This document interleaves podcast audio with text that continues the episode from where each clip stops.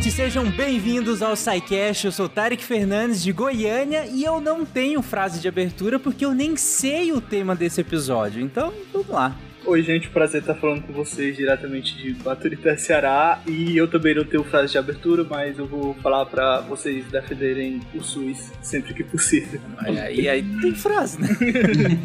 e aí, gente, Aqui é Gabriel falando de Salvador, Bahia, e todos os cogumelos são comestíveis, alguns apenas uma vez e alguns curam depressão.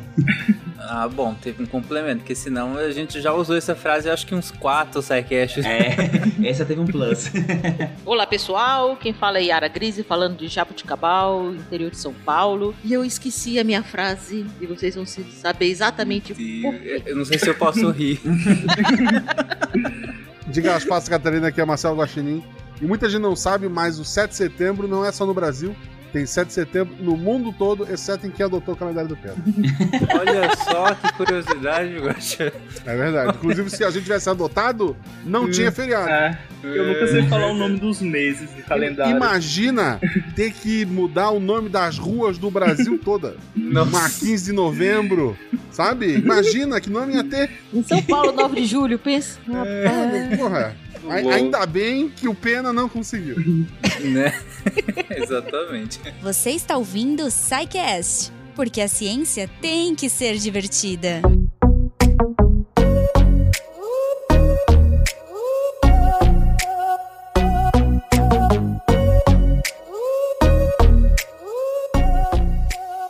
Gente, vamos lá então, só para explicar aqui a minha frase de abertura e a dinâmica desse episódio. Eu pedi, assim como, na verdade, assim, esse já é o terceiro episódio nesse formato, né? Mas para quem não pegou, é, eu pedi que algumas pessoas da equipe do SciCast trouxessem temas que sejam atuais de, das suas respectivas áreas pra gente discutir no SciCast, porque o SciCast ele tem um, um padrão de episódios são majoritariamente entre aspas frios, né? A gente escolhe um tema, escreve uma pauta, revisa e tudo mais, aquele processo de sempre que vocês conhecem, e, aí publicamos, mas raramente algum tema que, que a gente data ou algum tema quente e tal. É, e aí a gente achou interessante pegar alguns atualizados, porque tem coisa o tempo todo. E a gente tem um spin de notícias para isso, mas a gente quis trazer também pro SciCast essas novidades, né? Algumas coisas que, se, que sejam recentes de, da área de cada um, que é o que cada um queira falar um pouco mais do que aqueles 10 minutos lá do, do spin de notícias. E além disso, com interação, né, de outras pessoas, não necessariamente necessariamente das suas áreas. É, e aí a gente resolveu fazer esse SciCast, que já é, como eu comentei, já é o terceiro, na verdade, mais ou menos nesse formato, e tem dado certo, tem ficado legal. Olha só como o SciCast sempre ensina uma coisa nova. Hum. Eu juro pra vocês que eu achei que esse formato é porque a gente tava com pauta atrasada. Nada. Juro. Juro, mas como Óbvio sempre, que não, eu estou errado. que isso, Guaxa? É tudo muito bem planejado. Aqui é a nossa reunião de planejamento. A gente sempre sai com ideias novas de, de episódios aqui. Incluindo foi eles que escreveram essa frase que eu falei agora, é tudo ensaiado. Exatamente, é tudo roteirizado. e essa também, e essa também, e essa também. Mas seguindo então o roteiro, gente, vamos lá então. Quem quer começar? Que na verdade o roteiro já sabe quem vai começar, mas e aí, quem vai começar a comentar o seu tema? É, eu posso começar? Olha aí. Tem problema? Claro, você já tava no roteiro, né? É, na ordem alfabética, né?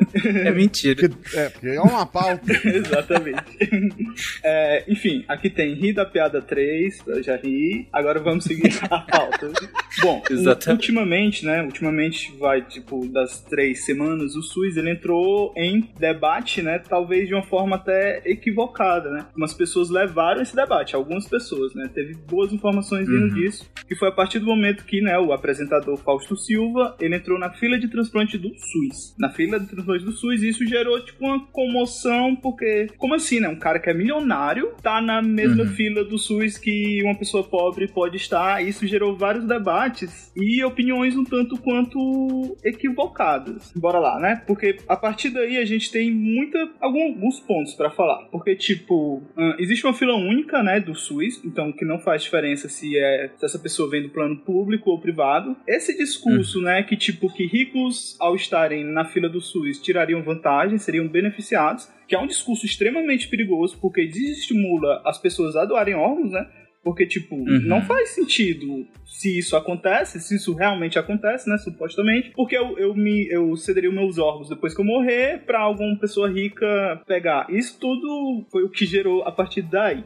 Inclusive nós temos é, alguns sidecasts sobre SUS, né, Sim. e acho que quem ouviu esses sidecasts, os spins de notícias de vários autores, inclusive, que falam sobre SUS, não ficariam tão assustados assim, entender que, o, é que o, o sistema único de saúde é para todo mundo, é um é, sistema único de é, saúde. O pilar Mas... dele é ser universal, né? Tipo, não difere é... se a pessoa é rica, pobre, basta estar em território brasileiro. É, mas eu entendo, sabe? Eu entendo a, a, a revolta. Não, não, não, eu entendo a revolta, não, mas assim, a, o questionamento. Eu entendo Sim. o questionamento um pouco, porque talvez quem não entende, né, do, do, do SUS, dos, dos seus princípios e tudo mais, eu entendo, assim, questionar, mas peraí, será que vale o Estado brasileiro custear é, um transplante para alguém que tem dinheiro que poderia pagar por esse transplante? Mas aí, é, é, esse questionamento vem justamente da ignorância, no sentido ignorante é, de não ter acesso ao conhecimento de como o SUS funciona, né? Uhum. E de como funciona os transplantes e tudo mais, né? Os princípios do SUS e tudo mais, né?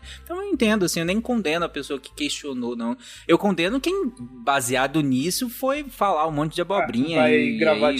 TikTok meio que atacando o SUS, né? Isso é... é, aí, aí, aí é, já passou do, do, ponto. Mas o questionamento eu até entendo. Assim. Ah, e é um ataque, assim, que sem pesquisa, né? Que se você fizer uma pesquisa básica, assim, você vai ver que o SUS é um dos maiores sistemas de transplante do mundo, né? Mas aí tu fecha a internet, né? Ah, não, o então... Que uma né? pesquisa básica resolve é basicamente é. todas as discussões de Twitter, é, né? na, é, na real, tipo, Twitter, TikTok, eles se baseiam nisso, né? Eles pegam uma revolta Exato. e vão gerando conteúdo em cima disso sem nenhuma pesquisa, e isso dá uma visão equivocada e é extremamente perigoso. Hum, Bom, mas vai lá. vamos continuar aqui, né? Existe uma cadeia gigante, né, de profissionais para que, né, no caso do Faustão, que ele tá na fila de transplante do coração, para que um coração de uma pessoa que veio a falecer chegue para outra pessoa, né, para alguém necessitado. E tipo, isso tudo é feito de forma anônima. Tipo, a pessoa que morreu, né, os familiares dela, porque precisa da autorização dos familiares, não estavam sabendo que ia doar pro Faustão. A, é, essa doação é feita uhum. de forma anônima, né? Uh, e segue, uhum. principalmente, né, critérios é, técnicos, né? Que seria tipo é,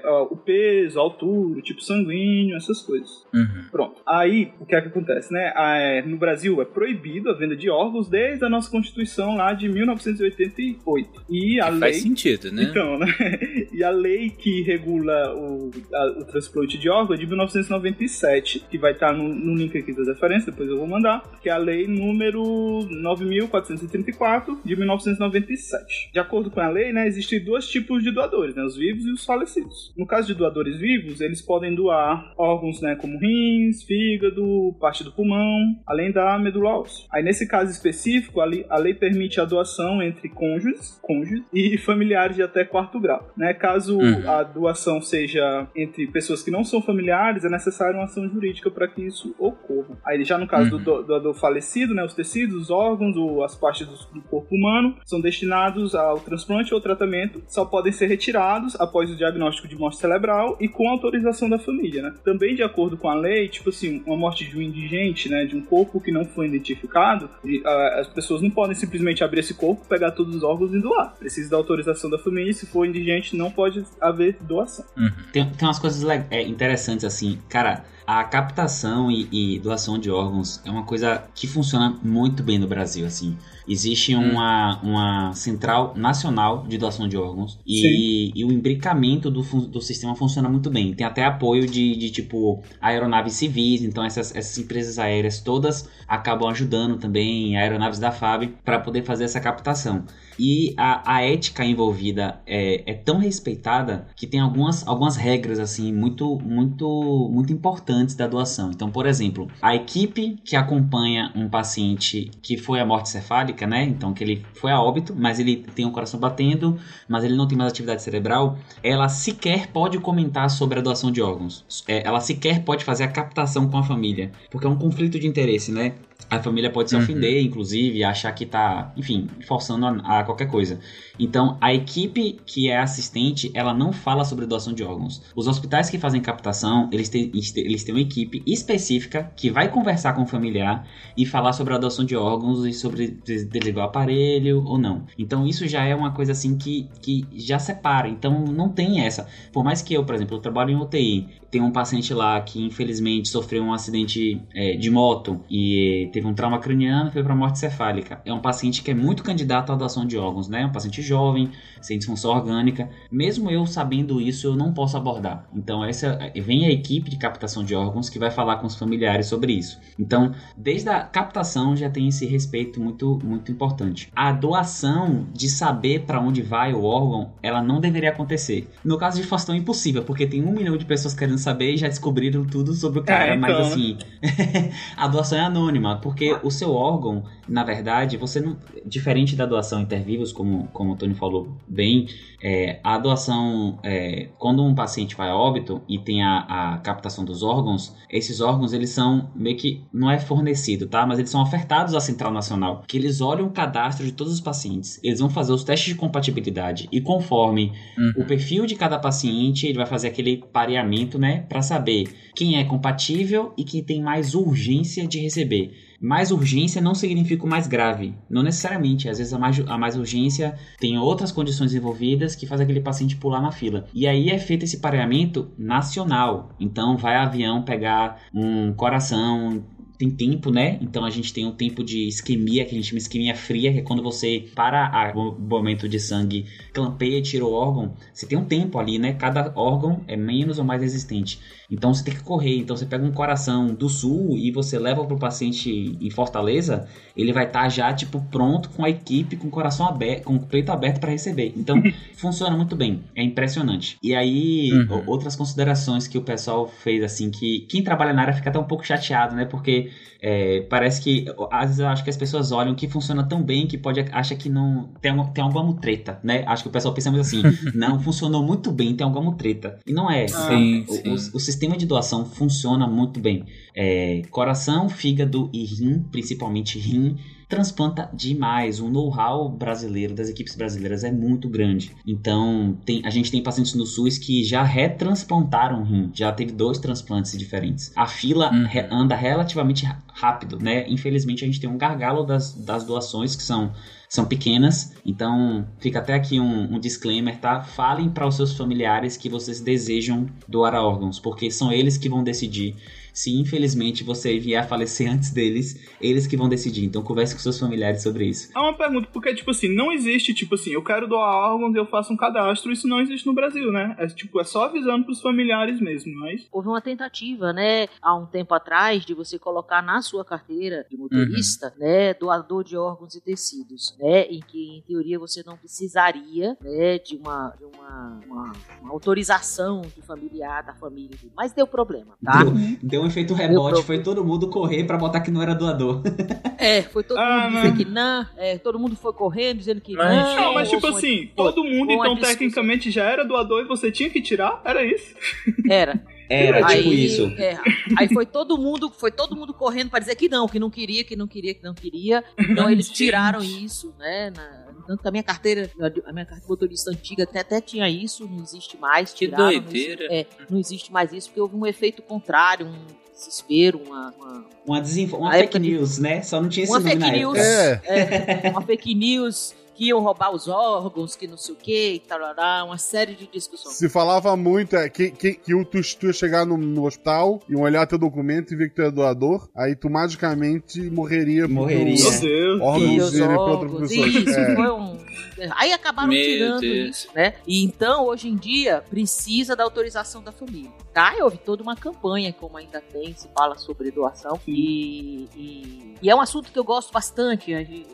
Nós fazemos aqui, eh, não o transplante, mas recebemos pacientes para manutenção e as equipes vêm, né, para poder fazer a, a, a, a, captação. Eu participo de muitos que acabam fazendo os testes de morte uhum. encefálica, inclusive nós temos um sidecast sobre isso, sobre morte uhum. cerebral, tá? Ficou bem interessante. É, é, inclusive que nós falamos um pouco sobre os critérios de morte, que não é uma coisa à toa, do nada, né? Tem todo um critério para ser feito, uhum. etc e tal. E é como o Gabriel falou, a equipe que dá, eu que faço o diagnóstico, né? Eu não posso é, falar com a família, né? Você, aqui a gente coloca na, na central de captação, ó, temos um potencial doador. A central de captação manda solicitar um monte de exames, tá? Que aí eles já, já fazem análise, já disparam para ser os, os, né, os, as equipes, né, para ver quais são os pacientes que são compatíveis. E aí as equipes vêm. Nossa, já teve paciente nosso aqui que veio equipe, o rim foi para lugar, o córnea foi para outro, fígado para outro, coração para outro lugar, entendeu? Então as equipes vêm, é super interessante assim, e é uma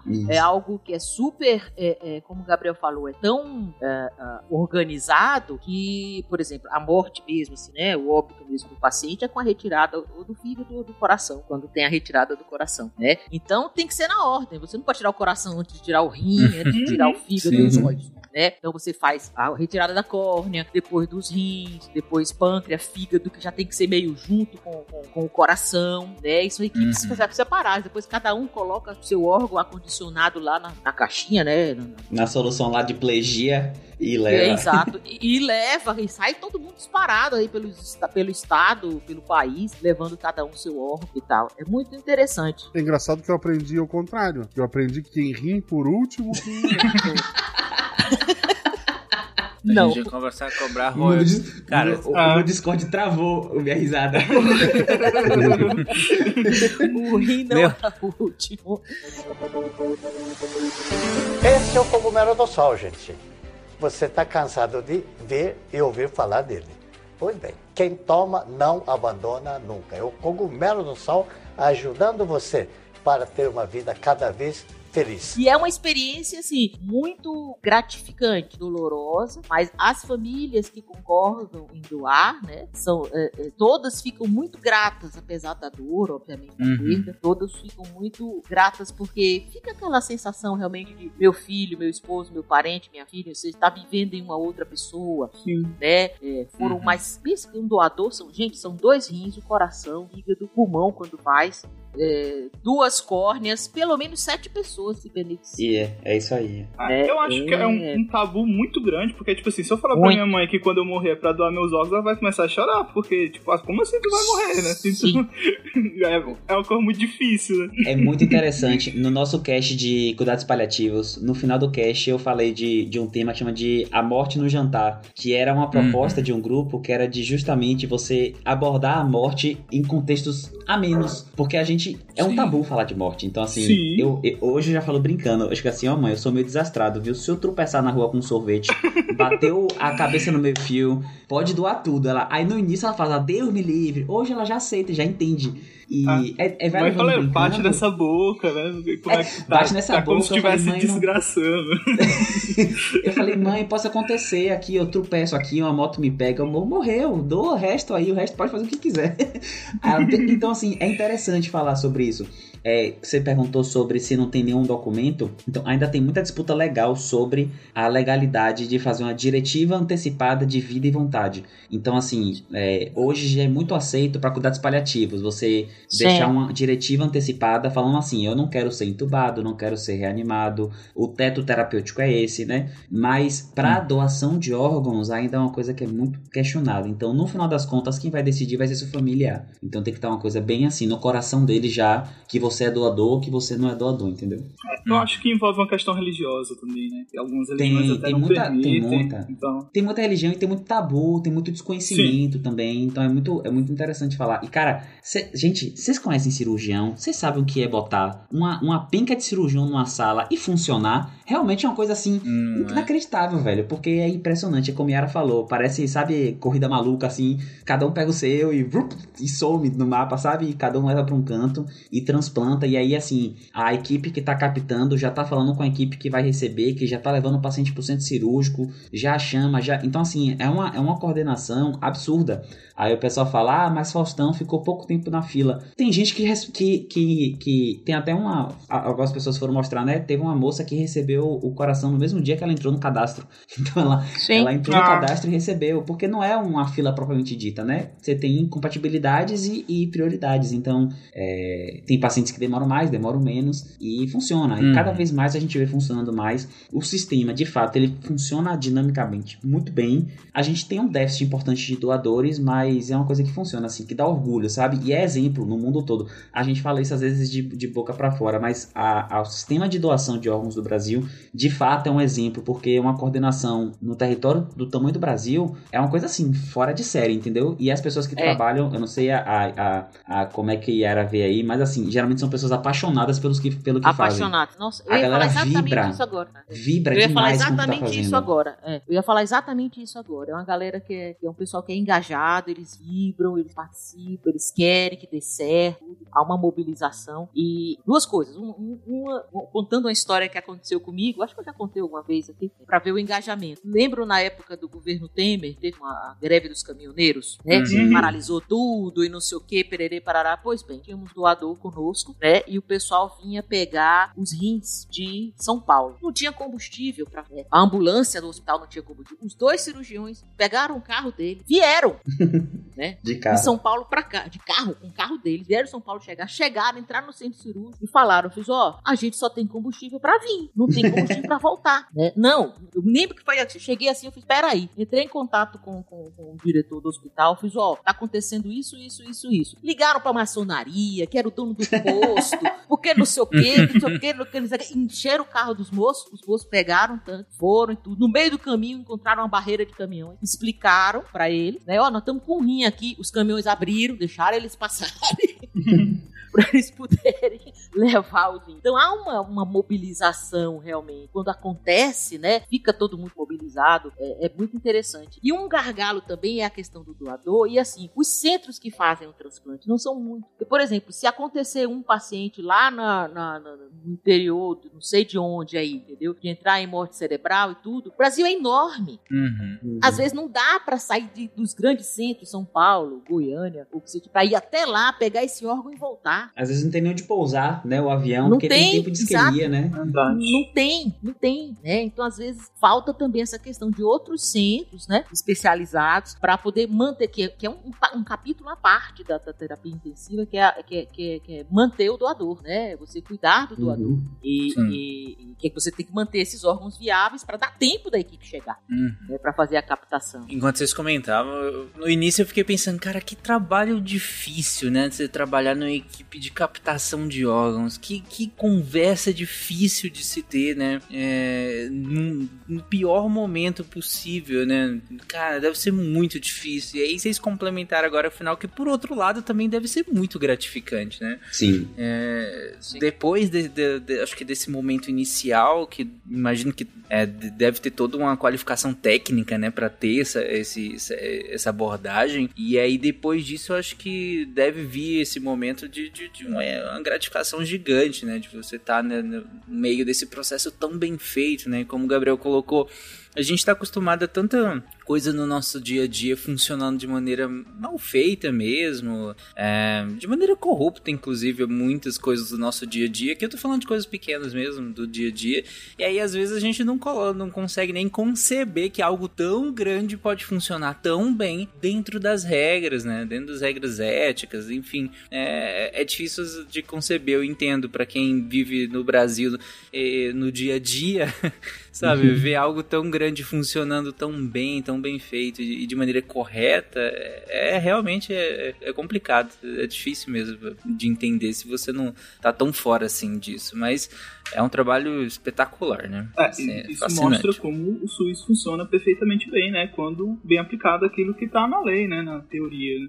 Muitas uhum, vezes a teoria com a prática e alguma coisa se perde. Voltando aqui, né? Exato. né? Atualmente, né, de acordo com dados do Ministério da Saúde, agora do meio de agosto, mais ou menos 65 mil pessoas aguardam, né, por algum órgão. No caso do Faustão, é, que é do coração, teria mais ou menos 386 pessoas na fila, que não é bem uma fila, né? E uhum. é importante lembrar que esse ano, né, nesse primeiro semestre, teve um aumento de transplantes, porque devido à pandemia, né, teve uma demanda reprimida e isso é uma tendência mundial em várias áreas da saúde, em vários lugares do mundo. Então teve essa, uhum. essa repressão e agora está tendo bem mais do que anteriormente. Uhum. Outra coisa que falaram bastante é que, tipo assim, ela é rico, porque ele não pode pagar ir para outro país, né? Aí eu procurei uma matéria da UOL falando qual é o preço desse transplante, desse mesmo transplante que o Faustão fez de graça, né? Que é, é, de, é gratuito no SUS, nos Estados Unidos. Vocês têm uma base, vocês conseguiriam chutar mais ou menos quanto é?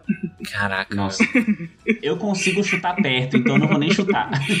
é, então. Eu já vi umas contas, assim, de atendimento médico nos Estados Unidos de coisas simples, Sim, assim. Sim, é absurdo. É tipo, assim, 4 mil dólares na ambulância. Né? Cara.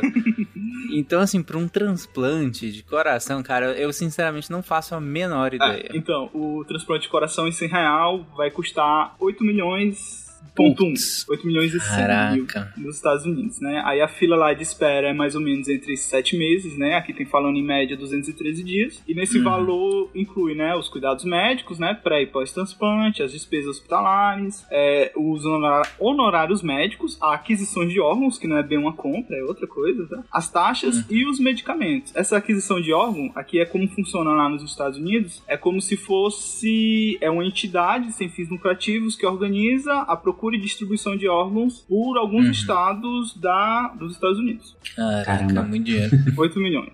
e aqui de graça, né? É, muito doido, né? É. É, colocar isso em perspectiva. Não só de graça, como só é de graça. Não, não pode é. cobrar. Aí alguém vai estar vai tá ouvindo e falar, ah, não é de graça por causa dos impostos e tal, mas é de graça. tipo, ninguém paga 8 milhões, né? Assim, alguma coisa. E, tipo, é gratuito Sim. pra todo mundo, né? Não é só pro Faustão. Tipo, a maioria das Sim. pessoas não podem pagar esse valor. É o princípio da justiça, né? Tipo assim, cada um dá Sim. um pouquinho para alguém que precisa muito, a gente tá lá ajudando. Então, é a base é um dos princípios lá norteadores do SUS. É. Exato. Então, muito se falou também, né? Porque, tipo, ah, porque o, o meio privado não tem uma filha do SUS, mas eu não sei se vale a pena se aprofundar muito nisso, do, tipo, ia ser uma distopia, né? Assim, como a, a, a distribuição de ovos no país fosse depender do, a, do meio privado. Então, não sei se vale a pena se aprofundar. Aí, aí a gente deixa pra um contrafactual. É, pro contrafactual. mas, assim, só pra encerrar esse assunto, porque, tipo, o, todo mundo usa o SUS, né? Isso que, tipo, quase todo podcast uhum. que a gente fala de saúde pública a gente fala que, tipo, todo mundo é usuário do SUS, e isso mostra, né, a importância da universalidade, e que, tipo, a defesa do SUS tem que ser uma pauta de todo mundo, né, tipo, porque tem muita gente que, ah, não, só porque eu pago um plano de saúde, então acho que o SUS é uma besteira, o SUS não presta, mas não, o SUS é muito maior do que a gente consegue enxergar, né. Uhum. Exato, é, é, é, assim, eu sempre gosto de falar que plano de saúde, hospital particular, é sistema complementar de saúde, então ah, ele complementa uhum. o SUS. Claro, ele complementa bastante, não vou ser utópico aqui, ele complementa bastante. Todo mundo quer ter um plano, eu tenho um plano de saúde. É, e ele ajuda, né? Ele consegue te resolver ali coisas emergenciais. Mas a gente tem que também ter a visão ampla que o SUS ele é a vigilância sanitária, ele é o controle hospitalar, ele é os insumos da Anvisa, é, ele é o uhum. hemoterapia, que a maioria dos hospitais particulares não tem, é o SUS que fornece o sangue, é, transplante. Então o sangue. A água ele, que a gente o, bebe, né? Exato, então assim, o, o SUS ele tá em muitas coisas. É, não vou ser. Não vou ser hipócrita aqui. É, é legal ter plano de saúde, a gente ter a segurança de um atendimento talvez um pouco mais rápido, é, talvez coisas mais caras que tenham dificuldade no SUS, beleza, mas a gente não pode. Isso não desmerece o sistema, que tem muitas falhas, tem muitos problemas mas que, como a gente pode ver no, no, no é, nos transplantes, funciona bem. Então, não importa se você é o uhum. Faustão ou se você é um pobre coitado na fila do hospital X aqui de Salvador. É, o cadastro é o mesmo e vão ser avaliados critérios clínicos para decidir. Muitas vezes, na verdade, você não sabe nem o nome da pessoa, vem a sigla. É FS, 50 e poucos anos, com a fração de injeção de tanto, de tanto e tanto. Então você não sabe nem quem é a pessoa, porque não importa no final das contas, né? Hum. O cadastro é feito de maneira muito justa. É muito legal. Legal, né? Até filosoficamente isso é bonito, né? Pensar uhum. no quanto.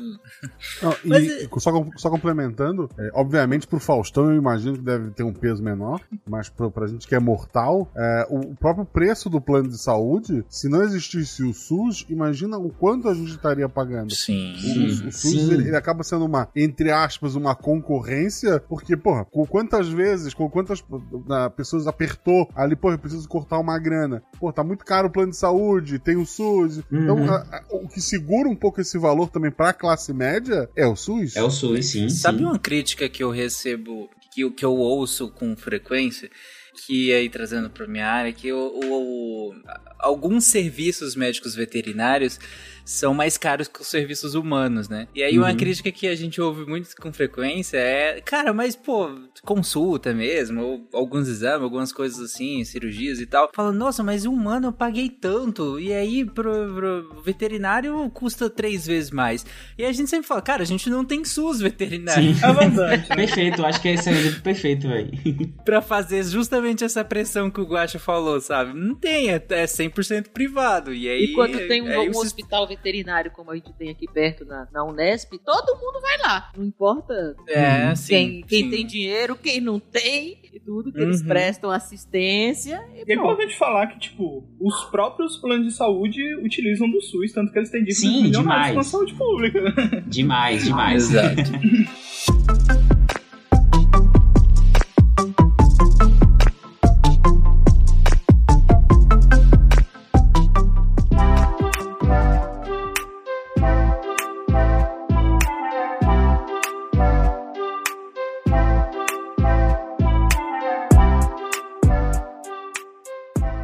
é isso. Finalizamos então esse primeiro tema e vamos então ao próximo tema que é. Então, é, eu quero comentar um artigo que saiu na JAMA, que eu não vou falar o, o, inglês, mas é a revista da Associação Médica Americana. É uma revista super uhum.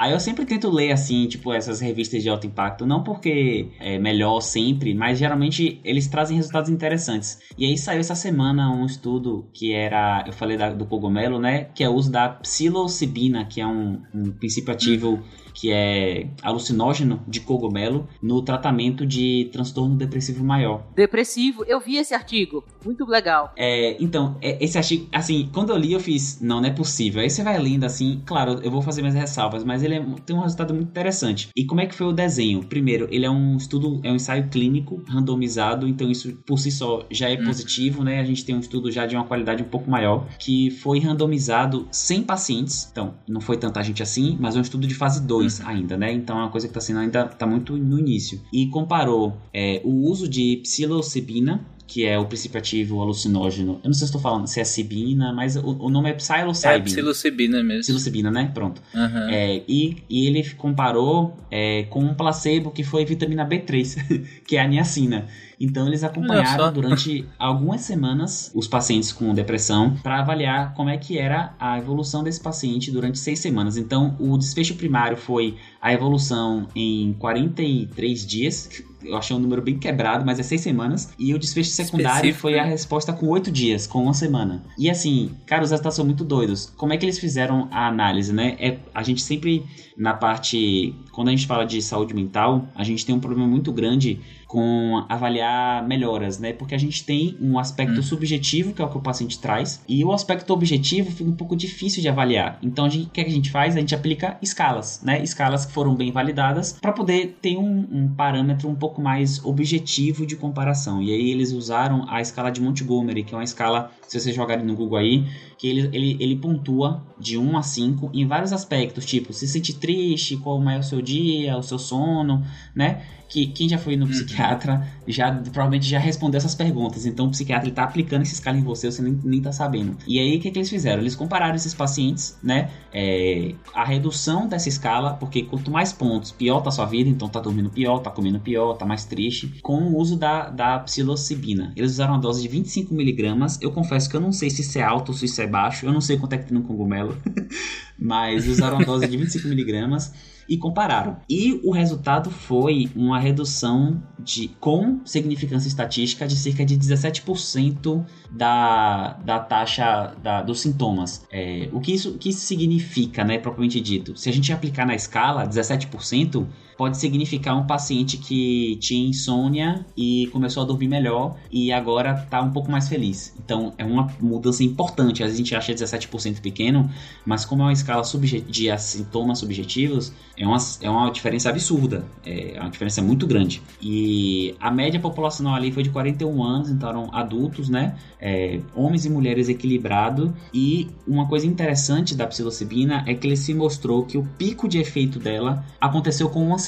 Então, o que aconteceu? É, na primeira semana não há diferença significativa, a psilocibina e a niacina elas se comportaram da mesma forma. A partir da primeira semana, a psilocibina ela mantém uma redução dos sintomas consistente durante todo o período do estudo, de, de 15 a 17%. Então, efeitos rápidos em uma semana é uma coisa que talvez interesse bastante o futuro da psiquiatria, porque a gente, os antidepressivos, eles demoram um pouquinho para fazer efeito. A gente, inclusive, começa com doses menores, né? É, então, então, assim, tá muito no início ainda, mas é uma coisa que, que, é, que é interessante pra gente pensar. E uma outra coisa é, desse estudo que eu esqueci de falar é que já, já tem estudos com psilocibina anteriores, e aí eles, eles, eles paravam muito nos efeitos adversos, porque existia relatos de intenção suicida com a psilocibina ser aumentada, que inclusive pode acontecer com o antidepressivo também, mas eram coisas que tinham efeitos adversos maiores. Nesse estudo não mostrou. Você teve efeitos adversos relacionados à psilocibina, é, mas eles não foram graves. Então eram mais associados aos efeitos psicodélicos mesmo da droga. É, então, assim, talvez a gente esteja tateando a dose melhor, né? Não sei, aí é uma coisa que eu tô falando. E hoje em dia, nos últimos 10 anos para cá da psiquiatria, vem se estudando muito o uso de psicotrópicos, é, é, fármacos psicoativos, é, assim, vamos botar tipo drogas, como a gente fala de maneira geral, assim, hum. na, na, na depressão. Então a gente tem é, o uso uso de ketamina né? na depressão, que já se mostrou extremamente eficaz, né? É, uso de substância, outras substâncias, até o uso do canabidiol, a depender do tipo que você tenha, se for se tem relacionado com outras situações. Então, acho que é um caminho que a gente está seguindo mais aí, o estudo de, de drogas psicoativas que foram muito tempo, né, visto como coisa de drogado e agora a medicina está se apropriando para tentar ali tatear um efeito legal delas. Uhum. O que eu vi mais recente foi o, o da ketamina, né? É, uhum. Tem, já tem muito estudo, né, associando o uso da ketamina nesses pacientes são refratários aos tratamentos é, iniciais, né, pelo menos, e aí o, o, tem microdoses, e aí tem alguns tratamentos com doses um pouco maiores de ketamina. Inclusive tem nos Estados Unidos tem clínicas já só para isso, né? Aqui só no Brasil isso, é. ensaiou também, né? Ah, eu não sei como é que tá hoje em dia, mas eu lembro que eu, um tempo atrás eu vi que estavam tentando importar para cá clínicas de, de, aplicação de ketamina no sentido de, de tratamento é, de depressão, né? Uhum. E, mas a, a, da psilocibina eu também já ouvi falar. É, se eu não me engano, tem, um, tem uma coluna na Folha de São Paulo é, que fala sobre, sobre o uso de alucinógenos de modo geral. Não lembro, acho que é na Folha. E aí eu lembro de ler sobre, sobre essas pesquisas da psilocibina. Acho bem, é bem interessante, né? Como você falou, é quase uma quebra assim meio de paradigma, né? Pensar ah, uma droga alucinógena, sabe? É, mesmo os mais progressistas vi, sempre viram como, ok, um, um, uhum. um entretenimento, né? Sim, recreação. É, e, e, os Exato, é recreativo, assim. Não tem lá muito valor, digamos assim. E os menos é, progressistas, claro, os mais conservadores, acabam vendo com maus olhos e tal, mas meio que. Ou, ou é meio negativo ou é meio neutro, né? Uhum. E aí trazer essa, essas drogas pro, pro um. Agora, pensando nelas numa medida terapêutica, sabe? Pra uma doença tão importante, né? É, e para um tipo de paciente também, né? Que, que já, já provavelmente já foi refratário a outros tipos de, de tratamento, eu acho bem interessante, né? Sim, demais. E assim, aí o pessoal, poxa, por que pesquisar, né? A gente sempre, sempre que eu leio, vejo assim um ensaio clínico, pô, por, o porquê dessa droga, né? E a gente vai, eu não sou psiquiatra, tá? Mas a gente vai para os problemas do tratamento. É, o tratamento para depressão, embora a gente tenha drogas hoje que funcionem muito bem, a gente tem um arsenal terapêutico até interessante, tem até procedimentos que podem ser feitos, como a, a ketamina intranasal, subcutânea, mas tem, eu vejo alguns problemas no, do tratamento da depressão. Primeiro, a depressão bipolar, porque a gente tem tem essa depressão que a gente fala, a depressão monopolar, né? A pessoa só fica deprimida. Uhum. Só que quando a pessoa tem bipolaridade, ela já restringe muito os antidepressivos, porque os antidepressivos podem desencadear um episódio de mania, um episódio de euforia, Uhum. que é tão danoso quanto, ou até pior, dependendo do tipo de, de bipolaridade que a pessoa tenha. Sim. Então a gente ter é, alternativas para tratar a pessoa em depressão bipolar já ajuda bastante. Só por isso aí já vale a pena é, pesquisar. E você tem outras coisas. É, o tempo de, de, de efeito, é, o efeito, o tempo para a droga fazer efeito é, demora um pouquinho. Então a gente ter drogas de rápida ação que diminuam sintomas, né? É, outra coisa que esse estudo viu foi a escala de Sheehan, que é uma escala de, de quanto que não é mais aspectos subjetivos, mas ela é um pouco mais prática de como a depressão af- afeta seu trabalho, suas relações, né? É, com, é mais você com o mundo. E ela também teve uma redução. Então, ter tratamentos que consigam aliviar o sofrimento de maneira mais aguda, enquanto os tratamentos mais clássicos funcionam, também é um ponto positivo. E acho que o terceiro que eu posso pontuar aí é os refratários, como você disse, né? Tem paciente que é refratário a tudo. Pô, que bom que a gente pode ter outras drogas que talvez a- a- estejam agindo em outros, outra circuitaria é, cerebral que vai conseguir ajudar esse paciente, né? Porque, cara, depressão é uma doença, a gente fala que não é uma doença orgânica, mas ela é uma doença médica como qualquer outra e que causa muito sofrimento, né? Acho que a principal coisa da, da depressão é o sofrimento que, que ela causa ao paciente. Então a gente ter arsenal terapêutico é sempre, é sempre bom. E eu tô vendo um caminhar agora, a ketamina tá bem estabelecida, eu acho que agora estão procurando outros caminhos aí de, de drogas para poder usar na depressão. Uhum. Esse é o cogumelo do sol, gente. Você está cansado de ver e ouvir falar dele.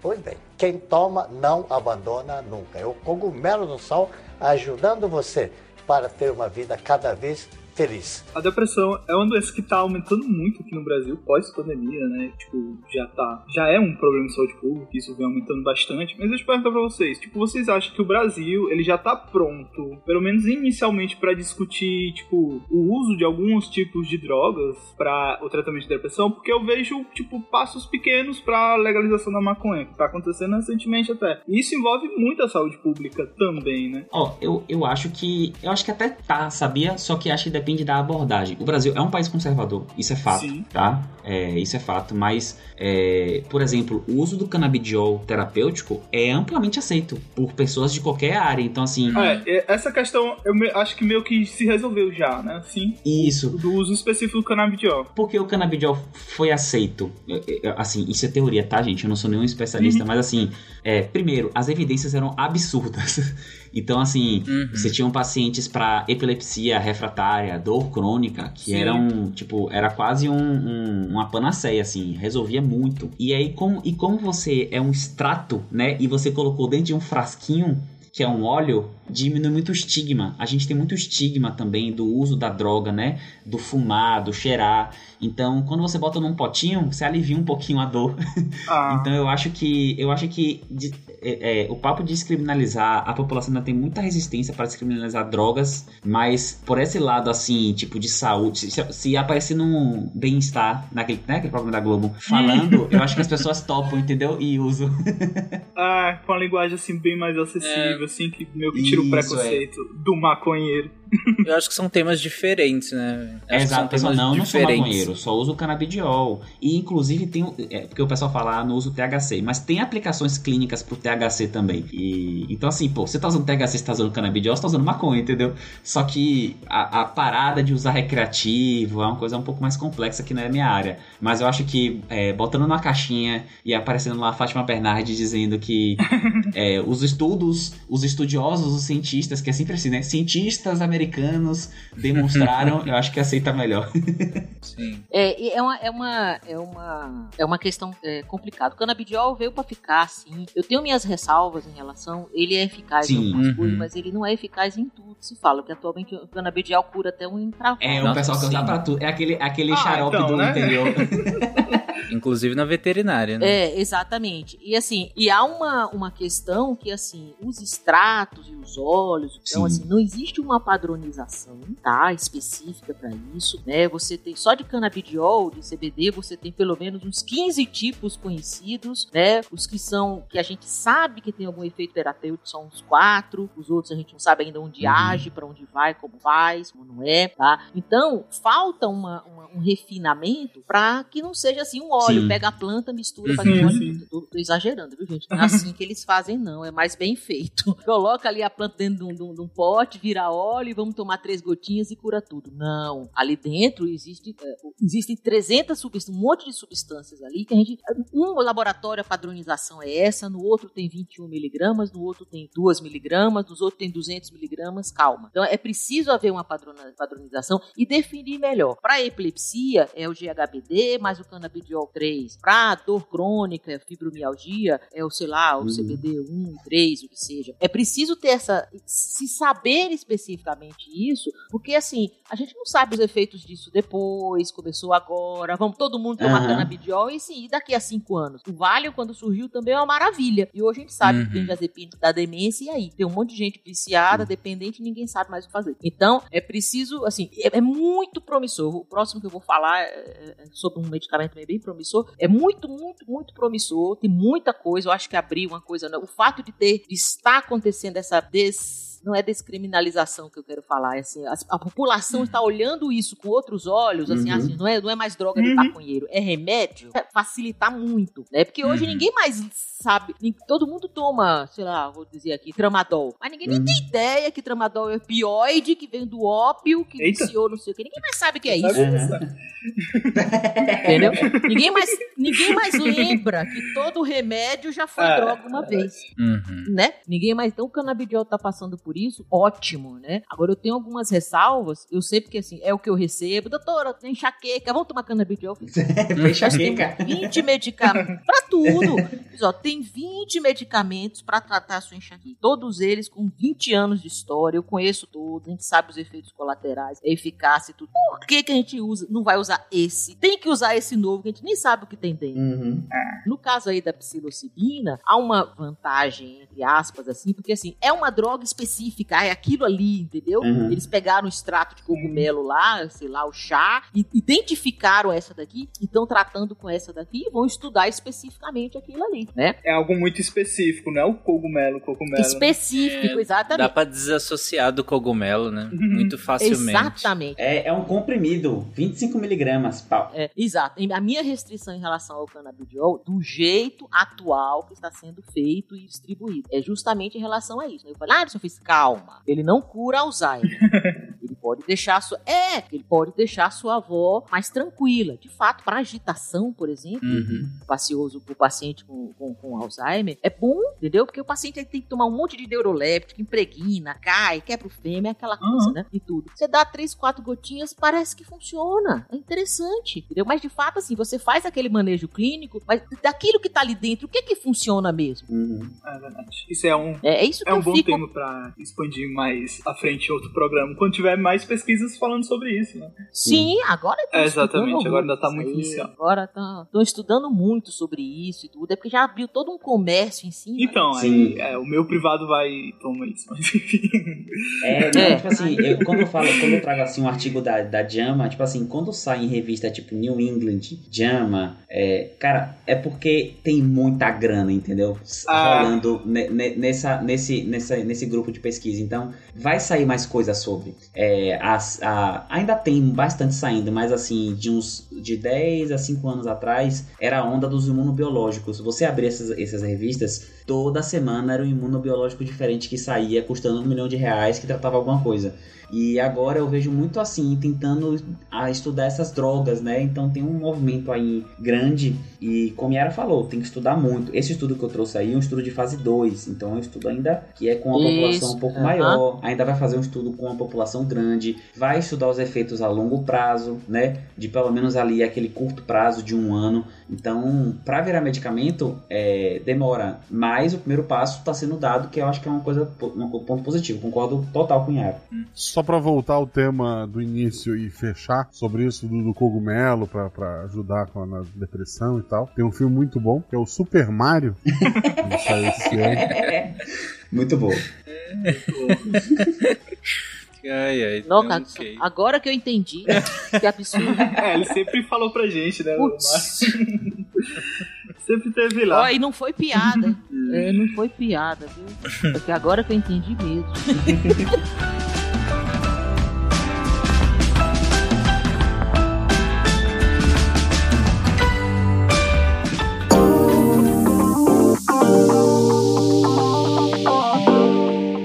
Pessoas, e sejam bem-vindos a mais um Momento Cambly. Eu sou a Jujuba. Estou gravando este Momento Cambly no final do meu dia de trabalho. e, e eu consigo, olha só que legal. Eu cheguei em casa depois de um dia de trabalho, são 10 horas da noite agora. E. 10 e 15, pra ser mais exata. Uh, e eu entrei no Cambly, achei um professor online, aliás, um professor incrível. Eu vou deixar o link no post para vocês do Roger. Um professor super divertido e simpático. E, cara, consegui fazer uma aula, porque essa é a graça do Cambly. Além de você poder escolher né, o seu horário, nível é, de inglês, sei lá, se você quer business, se você quer TOEFL, se você não sabe nada e quer começar do zero. Assim, basicamente não importa o que você quer fazer no Cambly, você vai conseguir encontrar. E o que é mais legal, né? No momento que for mais conveniente na sua rotina. Então, assim, você não vai precisar. Ah, poxa, eu só posso de manhãzinha. Ah, eu prefiro estudar à noite, madrugada. Putz, tenho 15 minutinhos no meu horário de almoço e eu quero praticar. Tá tudo certo. Você consegue encaixar uh, o Cambly, encaixar as aulas, né? E assim, não deixar de praticar porque você tá num horário diferente. O que eu acho mais legal é isso. De repente você não precisa agendar, você vai entrar lá e vai encontrar um tutor muito legal. Então, assim, você ouvinte que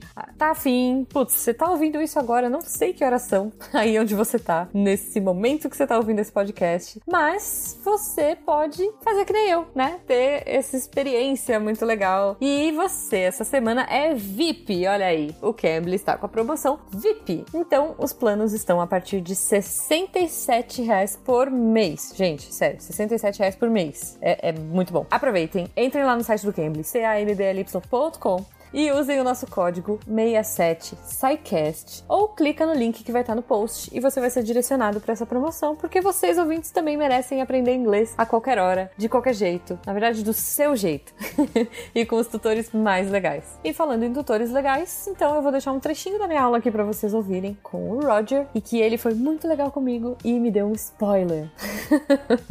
Fica aí para vocês também e um beijo e até a próxima. Oh, and, and what time is it? it's actually, what is it? It's just gone 8 a.m. in the morning. Wow, 8 a.m. You're in the future. I am, yeah, and it's looking bright. Future's good. Cool, amazing. Yeah, yeah. You know, so nothing, nothing to worry about.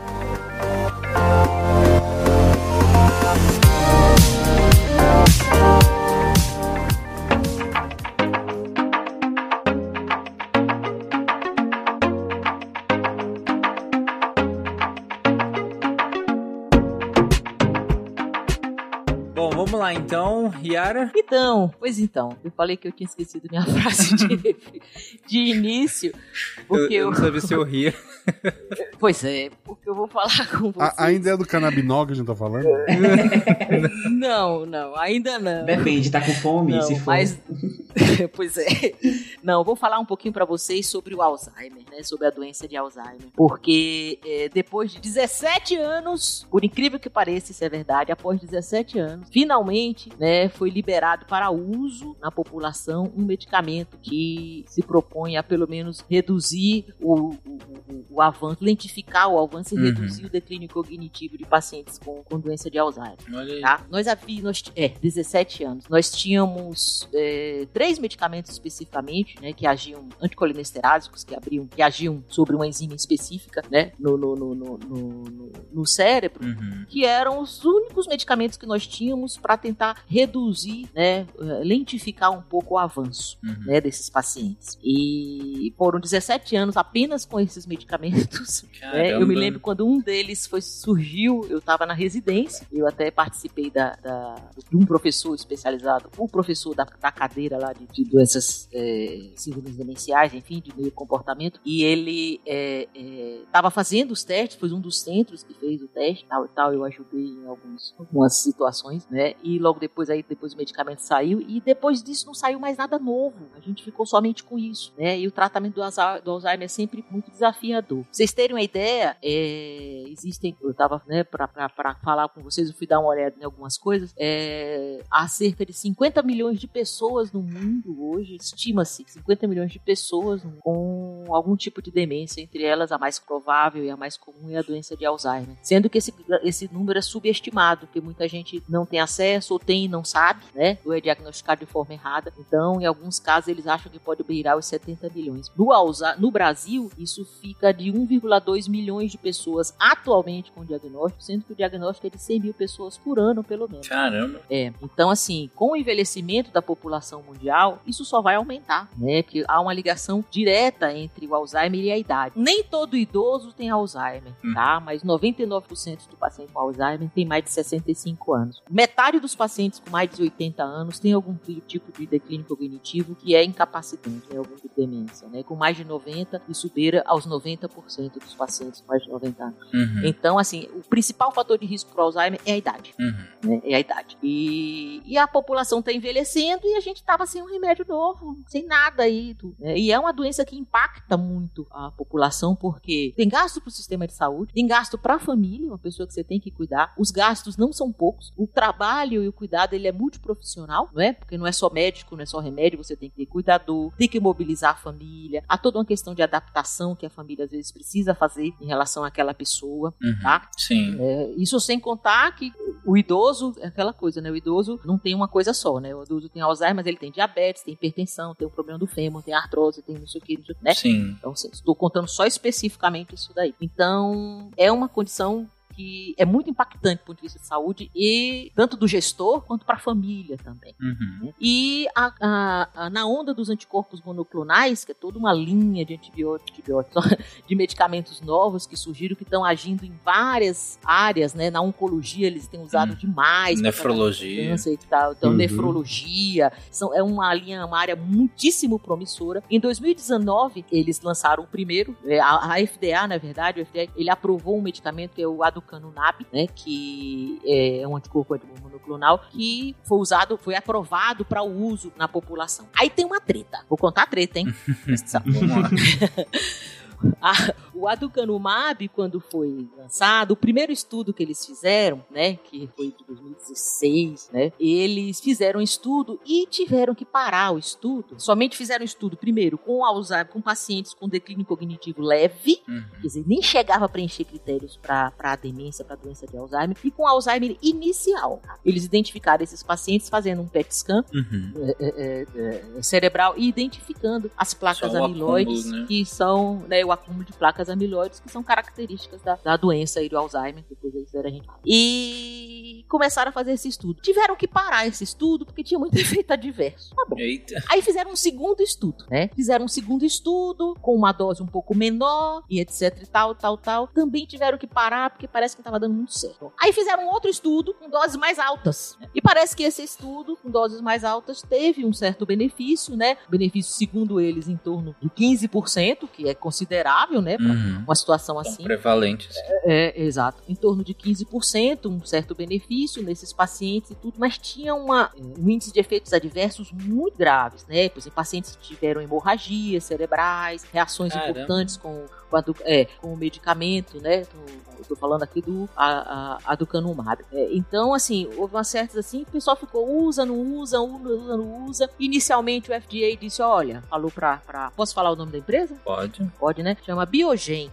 o FDA falou, ó, primeiro você, eles apresentaram para poder né, ser liberado e o FDA fez, ó, primeiro vocês vão ter que fazer um estudo assim, assim, assim, contemplando isso pra gente liberar. Tá bom. Aí, assim, do nada, saiu a aprovação, né? Do FDA da, do Canunab. Aí ficou ficou todo mundo meio sem saber, houve uma certa desconfiança Justo, né? né? do, FDA, então, do FDA em relação a isso. A própria população, próprios médicos, várias revistas se manifestaram. Tem um editorial do Lancet, né, bem interessante, que fala sobre isso, né? Porque, né, foi um pouquinho confuso, a opinião pública começou a questionar o FDA, se havia algum tipo de relação com o Biogen e tal, e tal, e tal. E a Biogen estava cobrando só uns 60 mil dólares por ampola. Caramba. Eram duas ampolas no mês, né? Então, para eles eles pensaram, talvez não valesse a pena, porque ia ser muito caro para o sistema de saúde, né? Enfim, né? Não é um medicamento que cura, né? Reduz e uhum. tal e tal, não sei o que, perere, com esses efeitos adversos. Ficaram nessa questionando tudo isso em relação ao FDA. Mas a porta foi aberta em relação a esses anticorpos monoclonais. Até que em janeiro desse ano agora, né, é, foi testado e saiu um artigo no, no, no, no New England, né, que é com o lecanemab. Esse parece que sim, né? Foi feito um estudo duplo cego, né, em que eles feriram, testaram pacientes, foram 3 mil pacientes, equalizaram direitinho, foi de 50, 50 anos até 90 anos, uhum. tá? Bem pesado, mulheres, homens, o grau de comprometimento que eles usaram, eles usaram o CDR-18, é um tipo de escala para avaliar né, o grau de perda cognitiva, é equivalente nos dois grupos, a idade também é equivalente nos dois grupos, fizeram a identificação é, das placas amiloides pelo PET scan fizeram um score que eles inventaram lá para avaliar, e foi equivalente. É porque não existia muito, né? Não existia, tipo assim, os caras tiveram que criar a parada. Nossa, é muito. é, é, exato, porque assim, ah, a placa amiloide aqui é 50%, é 100%, eles fizeram uhum. Um, um score, enfim, uhum. né, para poder pelo menos deixar os dois grupos iguais, né? Sim. É, fizeram score, então aparentemente eles parearam tudo certinho e começaram, e não é que o danado do, do, do lecanemab, pelo menos 22% de melhora Olha só. desses pacientes, com efeitos adversos assim ainda presentes, mas bem menores que o, que o anterior, né, e bem mais toleráveis, uhum. tá? E a necessidade de um medicamento era tão intensa e a, diante do resultado, e olha que foi praticamente. Tem outros em andamento, tem pelo menos mais uns cinco em andamento, pelo que eu pude ver. Foi tão grande que, assim, é, é, em março o FDA aprovou, aprovou o uso do lecanemab. Pela necessidade desse medicamento, porque não tem. Não tem. Uhum. E a, uhum. a, prevalência é gigantesca. Não tem. É, gigantesca. Eu acho que e só isso, tende a aumentar, né, em teoria. Isso muda uhum. um né? pouco os critérios, né, eu imagino. Que é... Ainda também para indicado ainda para pacientes com Alzheimer inicial, entendeu? Uhum. Então, casos avançados, ele não vai curar nem reduzir, então é mais para avanço para casos iniciais, né? Eles estão entrando no estudo fase 3 agora e tal, então a, a, a, a... mas assim, a, a, porta foi aberta, né? Aparentemente a porta foi aberta. Onde especificamente eles agem, né? O Alzheimer ele, ele é, é caracterizado, muitas doenças degenerativas né, do sistema nervoso, a proteína tal é uma proteína, é, como é que eu explico? A célula da gente, né, toda a célula, a gente tem uma estrutura, a gente não vê, mas tem uma estrutura, microtúbulos, né, microscópios, que mantém a estrutura da uhum. célula, né, mantém a célula com aquele formato, assim como os neurônios também. Além de manter aquela forma, servem como, como, como vias de, de, de, de, de comunicação, servem como via de transporte de proteínas, nutrientes, enfim. Né? Então a proteína tal é que forma esses microtúbulos. Tá? No Alzheimer, há uma desorganização dessa, micro, dessa proteína, que chama proteína tal. E ela vai se emaranhando e forma uns, uns, uns emaranhados que eles chamam, né? E parece que atrapalha um pouco esse. Essa, eles acham que atrapalha um pouco essa, essa, essa distribuição desses micronutrientes e prejudica o funcionamento da célula, da célula. Por outro lado, tem a proteína amiloide, que são restos de uma proteína todo órgão produz, mas no caso específico dessas doenças, ela também vai se acumulando e formam essas placas, às vezes também emaranhados, mas é mais essas placas que eles chamam, essas placas beta-amiloides. A questão é onde o, medicamento age, né? Ele age dissolvendo esses emaranhados, dissolvendo um pouco essas placas, né? Num dos estudos, inclusive, eles fizeram um, um, um PET scan pós-tratamento e houve uma redução, uhum. né? Em relação ao placebo. É bem interessante. Então houve uma redução legal e perfeita. A questão é que, assim, a gente ainda não sabe, né, do Alzheimer, se esses emaranhados da proteína tal e a placa amiloide, se eles são causa ou consequência uhum. né, da doença. A gente não sabe. Será que se a gente apagar tudo que é proteína tal vai curar? Né? A gente não sabe ainda se elas são a causa ou se são a só a consequência de um outro problema. Isso é a, é Nobel de Medicina para quem descobrir. Com certeza. É, que é, tem, mas tem mais de 30 anos que se estuda isso e ninguém sabe, ninguém acha. Uhum. Ninguém acha aí um caminho isso, né? Mas de qualquer forma, o anticorpo ele age reduzindo, dissolvendo esses emaranhados, dissolvendo a, a peloquina beta amiloide. Ele age um pouco sobre a proteína tal, esse mais novo, o lecanemab, mas é principalmente mais sobre, sobre a, a beta amiloide e aparentemente teve um certo ganho. Se vai durar, se não vai durar, quanto tempo a gente ainda não sabe. Uhum. Mas é um caminho que foi aberto, pelo menos uma, uma, uma janela se abriu para os estudos caminharem nesse, nesse, nesse sentido aí, hum. né? Porque a gente estava meio perdido, assim, no tratamento do Alzheimer, sabe? Assim, meio abandonado. Abandonado não, porque tem estudo, mas não tinha nada de novo na linha. Esse é o cogumelo do sol, gente. Você está cansado de ver e ouvir falar dele. Pois bem, quem toma não abandona nunca. É o cogumelo do sol ajudando você para ter uma vida cada vez feliz. Inclusive, eu ia perguntar isso, senhora. Por que, que ficou tanto tempo assim, sem nenhum avanço considerável, sem nada de novo assim, no, no mercado em relação a isso? É realmente assim, estavam entrando em becos sem saída nas pesquisas ou, ou, tem outra coisa? Tem uma. Tem essa questão, sim, da, do beco sem saída, mas, é, como tudo, faltou um certo, uh, vamos dizer assim, é, interesse, né? Uhum. Vamos dizer assim, da, da, da, da indústria e todo o resto para poder cuidar dessas pessoas, cuidar, investigar direitinho isso, né? Uhum. Como o paciente com Alzheimer está muito ligado ao idoso, né? Uhum. Há sempre aquela coisa de assim, é, tudo bem, a gente gasta em tudo, mas, mas é, é uma doença que é incapacitante. Sim. Né? Sem cura progressiva, né? E você fica assim, pô, o paciente tem 80 anos. É, gente, eu tô falando assim, mas do ponto de vista racional em relação ao que a indústria pensa, uhum. o que o gestor pensa e tal, tá? Não tô dizendo que não é, não é pra tratar ninguém com 80 anos, não, pelo amor de Deus, não é isso, tá? Mas assim, eu fico imaginando que o paciente com 80 anos, né, poxa, nós vamos investir uma grana enorme para investigar um, um, um, um medicamento para tratar essa pessoa, tá? Uhum. Não vai usar por muito tempo, isso é uma coisa para se pensar. É, que gastos essa pessoa pode dar em termos de retorno para o sistema de saúde? É uma pessoa que não trabalha, que não produz. Sim. Uhum. É uma visão é. bem capitalismo tardio, né? Assim. Bem, é, exatamente. Sim, sim, sim, sim. sim. É, a, é, a, é a visão de onde vem o dinheiro para financiar. Exatamente, que horror, eu fico mal. Em média, um paciente com Alzheimer vive 8, 10 anos. É, e, tipo, é um paciente que não produz, é uma pessoa que é, encosta. É, é. Não, que horror. Entendeu? Então você fica pensando, tirando aqui da minha cabeça, né? Talvez eles pensem nesse sentido, ah, essa questão mesmo, assim. Não, e até... Mas toda a, a, pesquisa clínica em cima disso tem de muito, muito mesmo, né? E a questão dos anticorpos monoclonais foi uma coisa que abriu a porta para tratar tanta coisa, Sim. né? Que veio a oportunidade aí de tentar resolver isso daí. É, eu acho que você tá, você tem toda a razão no, no, no raciocínio, eu acho que essas duas coisas, começar a estudar anticorpo monoclonal, então assim, fazer chave cadeada para você agir exatamente no ponto que você quer é, com poucos efeitos colaterais na média. Então, cara, você tem anticorpo monoclonal pra tudo. É assim, é impressionante. É. Você tem, aparece muito.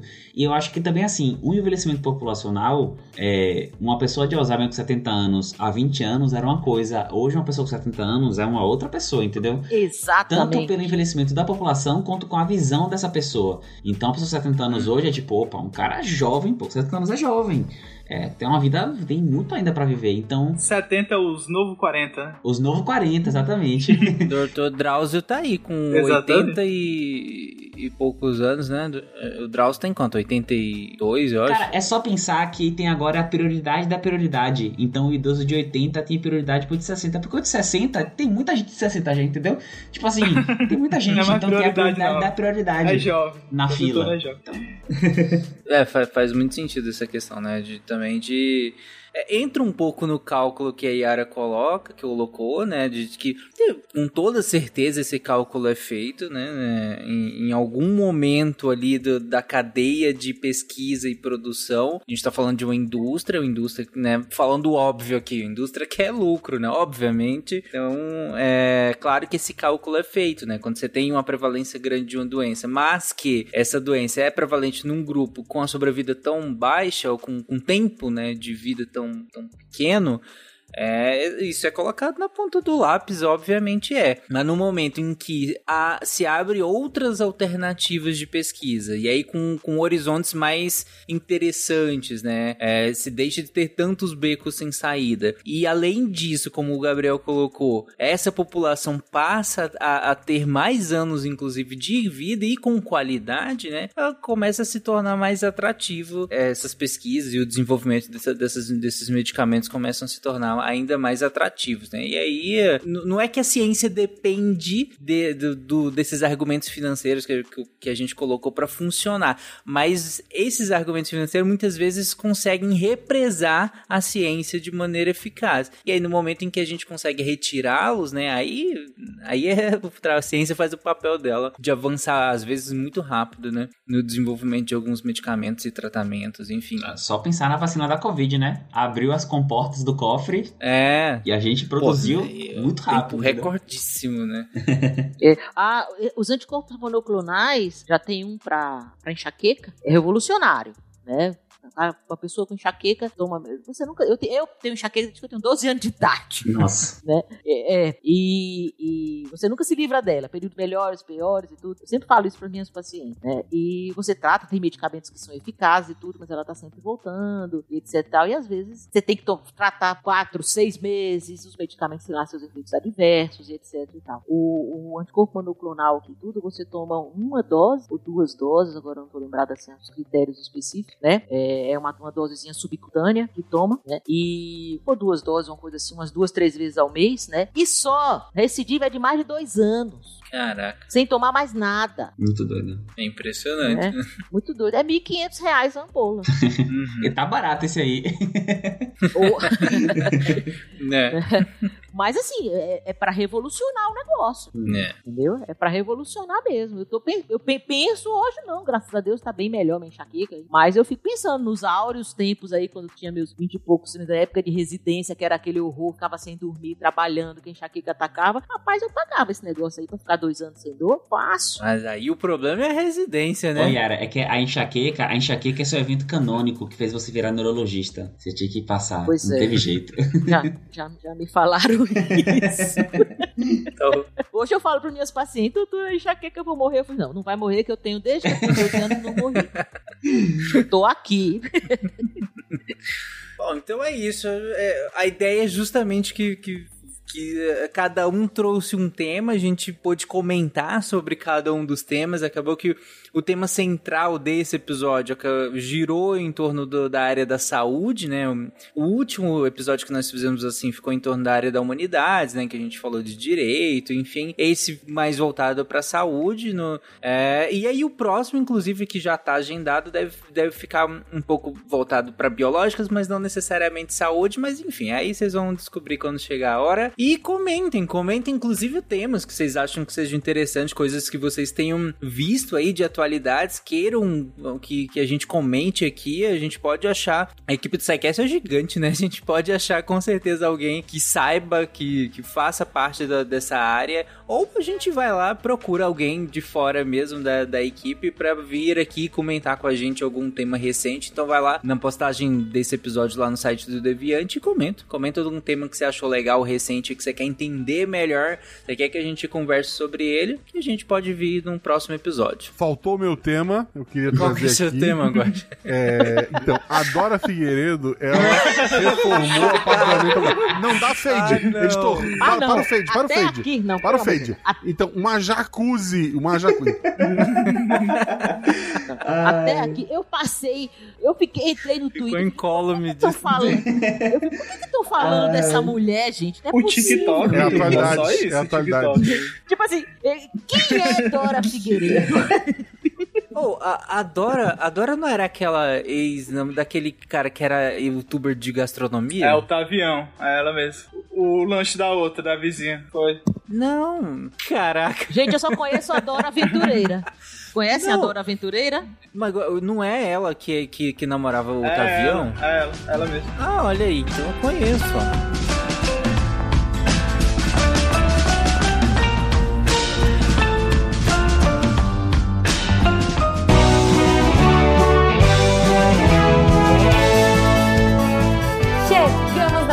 Recadinhos do SciCast. Eu sou a Jujuba, passando aqui só para avisar que se você ouvinte quiser ajudar o projeto a continuar divulgando ciência de forma divertida, você pode através do PicPay, Padrim ou Patreon. Além do SciCast, você ajuda a manter outros projetos da casa e a manter o site também, com a nossa produção diária de textos incríveis. Caso você ainda não tenha visto, a gente editou o patronato para esse ano. Temos novidades bem legais esperando por vocês. Os nossos lindos patronos que apoiam e amam o projeto tanto quanto a gente. Os links vão estar tá aí no post. Fora isso, se você quiser entrar em contato com a gente para dúvidas, sugestões ou, enfim, recadinhos quaisquer, é só mandar e-mail para contato@sicast.com.br. Por hoje é só e eu encontro vocês na semana que vem. Tchau. Atenção para o informe semanal dos textos da semana. Segunda-feira, texto da Karen Kolbe, as possíveis causas infecciosas da doença de Alzheimer. Ela trabalha um pouco a correlação ou a possível é, causalidade entre a doença de Alzheimer e algumas infecções, em especial a, a infecção pela herpes. Vai falar o que, que tem de concreto, o que, que a gente não pode bater o martelo. Tá bem interessante esse texto. E na quarta-feira a gente tem uma parceria nova do Portal Deviante com o projeto de divulgação científica Potencial de Ação do Laboratório de Neurociência Social da Universidade Federal do Rio Grande. É, e esse primeiro texto, né, escrito pela Safira Barbosa Macena, aquele em que analisamos as compulsões de Mônica Geller. Isso está muito interessante. A Safira faz essa análise de uma análise é, neurológica, né, de a partir da neurociência sobre a personagem de Friends, a Mônica e as compulsões, os, os toques, né, as obsessões dela. A análise realmente está muito bacana, muito no espírito da divulgação de forma divertida. E na sexta-feira, lembrai-vos da guerra, Polemologia, do William Spengler. A polemologia, que é o estudo da guerra em si, né? O William sempre traz esses textos de história da guerra, e agora ele vai falar um pouco da própria ciência que, que ele se baseia, né? Que faz esse estudo. É, tá valendo muito a pena. Esses textos e mais, muito, muito mais, você encontra em www.deviante.com.br. E você também pode se tornar uma redatora deviante. Manda um e-mail para contato.sicast.com.br e vem fazer parte da equipe. Eu sou André Trapani, com pressa porque eu deixei para gravar de última hora então eu não vou pensar numa piadinha, mas eu vou apagar a luz da Torre Deviante. Se a ciência não for divertida, tem alguma coisa errada. Tem que ser divertida. A coisa mais divertida que tem é a ciência.